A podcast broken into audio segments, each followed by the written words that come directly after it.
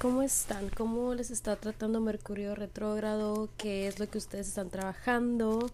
Este, yo quisiera que esto pudiera ser un poquito más como dinámico, ¿sabes? De que no hablar yo sola, sino también escuchar lo que me estás diciendo.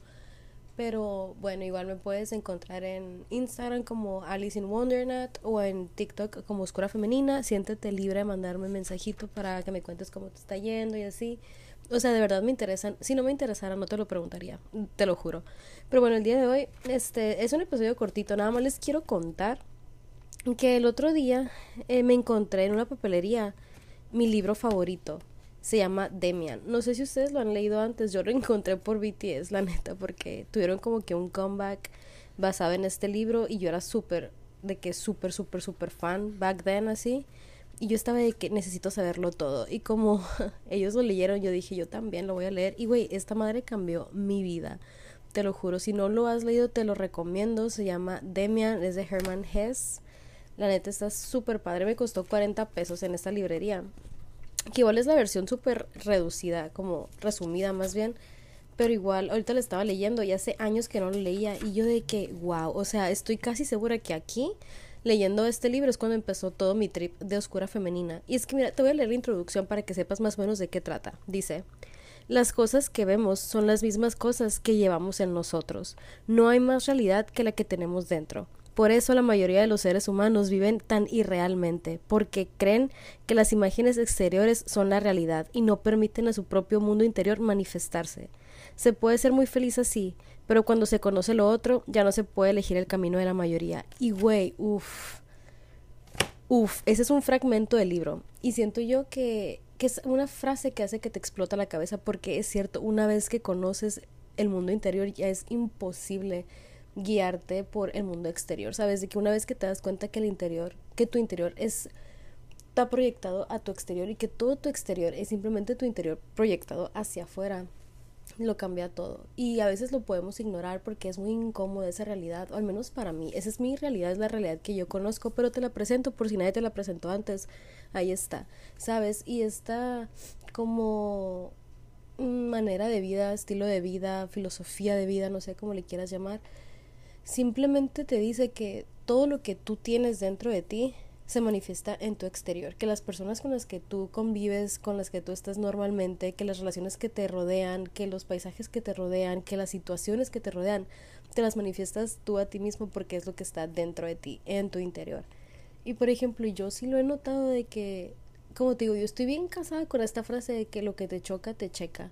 Y te lo juro que muchas de las situaciones que yo he podido como que cortar ese ciclo kármico o ese ciclo almático, no sé cómo le quieras llamar, muchas de esas situaciones eran situaciones que yo tenía que trabajar en mí para poderlas sanar en mi exterior. No sé si me puedo explicar, pero siento que si tú estás en esta etapa de tu proceso lo vas a entender como así claro como el agua. De verdad de que antes yo realmente responsabilizaba a las personas de, ay, es que porque esta persona no es más así y porque esa persona me hace esto y porque esta, sabes, como que me peleaba mucho con el exterior y no me daba cuenta que todo lo que me molestaba en otras personas es porque me molestaba en mí. Todas esas conductas que yo no podía tolerar es porque no las toleraba en mí. Todas esas situaciones que se presentaban en mi vida una y otra vez y otra vez y otra vez era porque yo tenía que sanarlas en mí, porque eran heridas internas que se estaban proyectando en mi exterior para yo poder hacerles frente y sanarlas dentro de mí y que como por arte de magia se resolvieran en mi vida así de que 3D o la Matrix o el plano físico como quieras llamarle. Y son cosas de que bien alucines y así.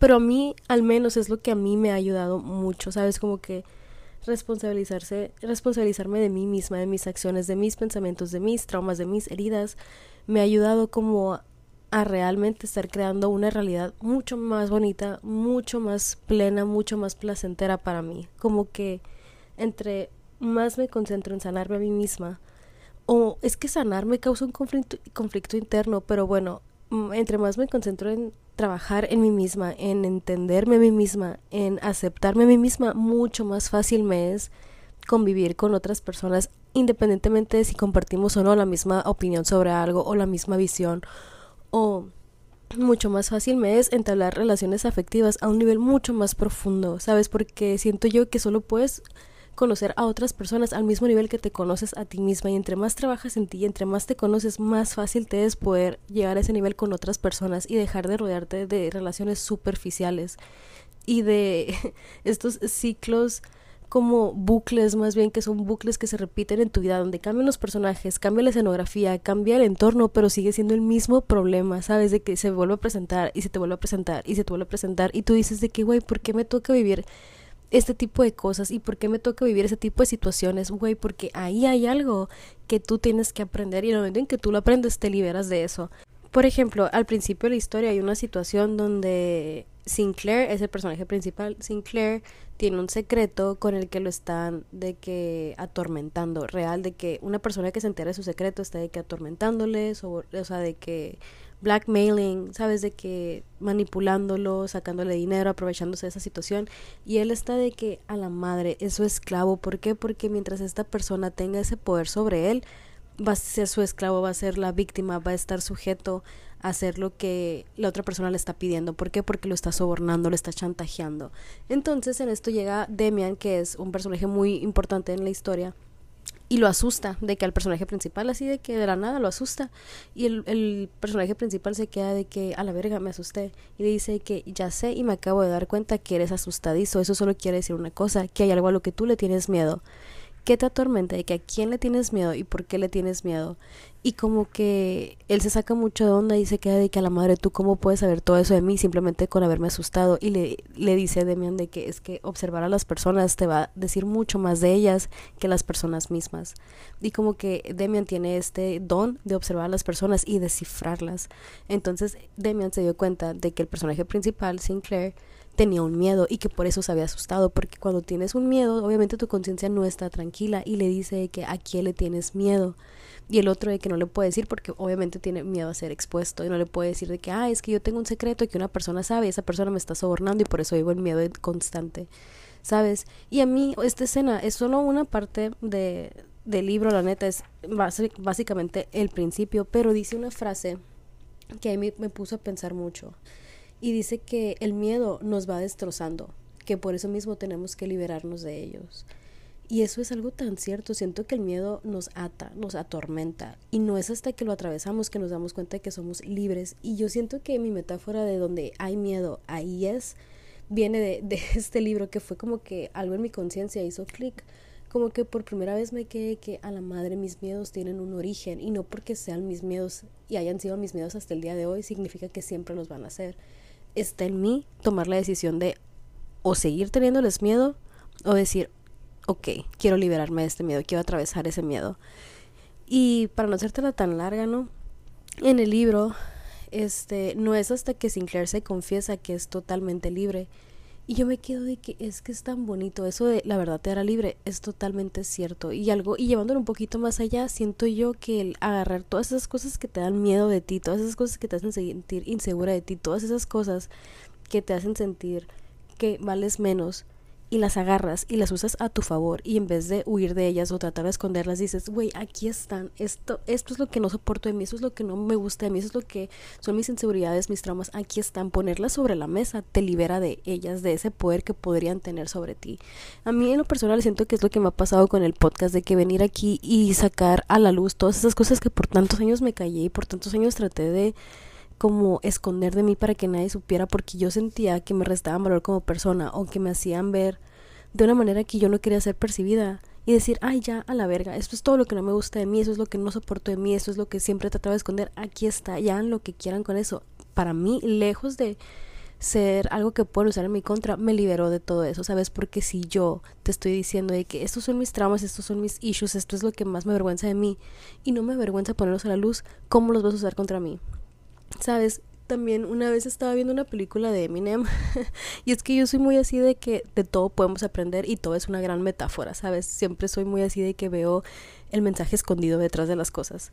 Y a lo mejor ni siquiera está, pero yo se lo doy y eso es lo mágico, ¿no? Estaba viendo ya la película de Eminem y en la batalla final, la cual está bien chingona, por cierto, este Eminem dice todas sus verdades, todas las verdades que usualmente usan en su contra y las dice él y se hace como que un self diss que básicamente es así como se tira mierda él solo, pues de que Simón, si soy blanco, Simón me gusta rapear y no soy negro y nunca voy a ser parte de esto, y Simón, mi mamá es una prostituta, y Simón, estoy pendejo, y Simón, mis amigos están bien tontos, pero ¿y qué tiene? Soy yo. Y, y güey, cuando tú te responsabilizas de eso, y deja tú responsabilizar, es como cuando tú aceptas todas esas cosas que usualmente pueden ser usadas en tu contra dejan de tener ese poder sobre ti y ya no pueden ser usadas en tu contra. Es como una ironía muy grande. Y eso te quería venir a compartir el día de hoy, de que te sentaras contigo, te propongo esto, porque es lo que yo estoy haciendo, que te sientes contigo y te admitas, te confieses todas esas cosas que no soportes de ti y te liberes de ellas. Sabes, por ejemplo, a mí no me gustaba aceptar que yo soy una persona enojona, que tiende a enojarse fácilmente, me cagaba, ¿por qué? Porque yo sentía que eso era algo que estaba mal en mí, algo que yo tenía que trabajar en mí, algo que, ¿sabes? O no me gustaba amar tanto, con tanta profundidad, y querer más a las personas de, los de lo que las personas me quieren a mí, ¿sabes? De que siempre era la que amaba más. Y me daba mucha vergüenza admitirlo y trataba como de que de esconderlo y de ser la, ay, yo no siento nada, todos me quieren más de los que yo los quiero a ellos, ¿sabes? De hacerme la muy acá. Cuando no es cierto, pues no es cierto. Yo soy una persona que ama con todo el corazón y con toda su alma y si te amo vas a sentir el amor más bonito del mundo. Pero eso me pone en una posición vulnerable, ¿sabes? Donde siempre soy la que ama más. Y antes me daba pavor admitir eso, pero desde que vine al podcast y te empecé a contar todo esto y te dije que, güey, soy enojona, soy gruñona, soy medio mamona, soy medio sangrona, soy medio condescendiente, soy, ¿qué te puedo decir? Soy insegura, vengo de una familia disfuncional, me han pasado un chingo de cosas en la vida que no he sabido afrontar y que apenas ahorita estoy tratando como que de resolver para crear una realidad más bonita para mí y tal vez me equivoqué de carrera y tal vez no estoy de que donde quisiera estar, pero no me estoy juzgando por eso, güey.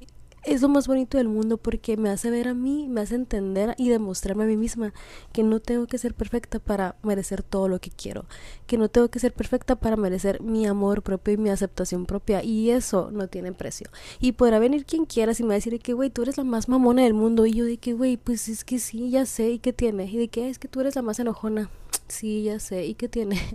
y de que no, que tú eres esto. Y yo de que no, pues sí, ¿y qué tiene? Y antes, fue cuando me decían eso, yo de que, cosa que me criticaban, yo de que a la defensa, a la defensiva, de que no es cierto, no soy enojona, no es cierto, no soy esto, no es cierto, no soy aquello.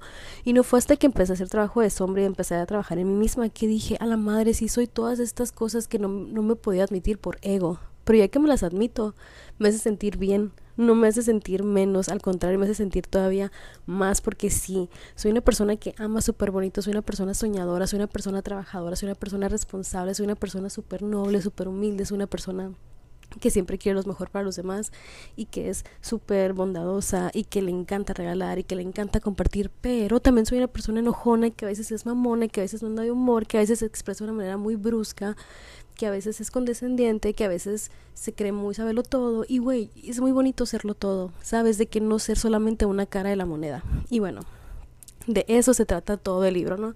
De que real yo lo leí cuando estaba en mi en mi época cristiana, luego les voy a contar esa era de mi vida pero fue como que un shock cultural porque cuando creces en una familia religiosa pues es lo único que conoces y no es hasta que ves ese tipo de libros y te informas de ese tipo de cosas que salen de tu zona de confort que te hacen desafiar tus creencias y que te ponen a cuestionarte por primera vez que siento yo que tu conciencia como que se activa. Y yo lo leí en ese entonces pues entonces entonces entonces entonces yo lo leí en aquellos ayeres pues cuando estaba de que yo no a la iglesia y de que este pues sí, pues de que en mi trip cristiano y la verga.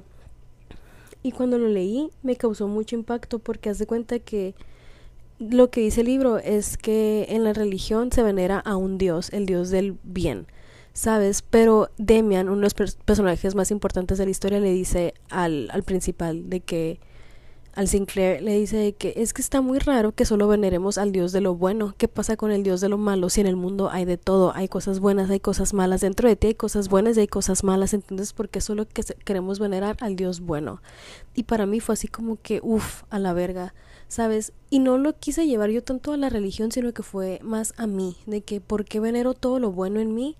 pero no le, no le brindo el mismo respeto o el mismo tributo a las cosas que son, entre comillas, malas en mí, que no son aceptadas en sociedad. De que, güey, pobrecitas esas cosas, esas cualidades, güey, son rechazadas en sociedad porque las estoy rechazando yo también, pues en vez de aceptar que yo soy todo, soy lo bueno, soy lo malo, y simplemente soy, cuando veneramos lo bueno, dejamos de lado lo malo, lo enterramos, tratamos de huir de eso, tratamos de ignorar que es parte de nosotros, pero al final del día es parte de nosotros, nos guste o no, y no es hasta que lo tenemos de que en la mesa ambas cosas que nos podemos aceptar en su totalidad, ¿sabes?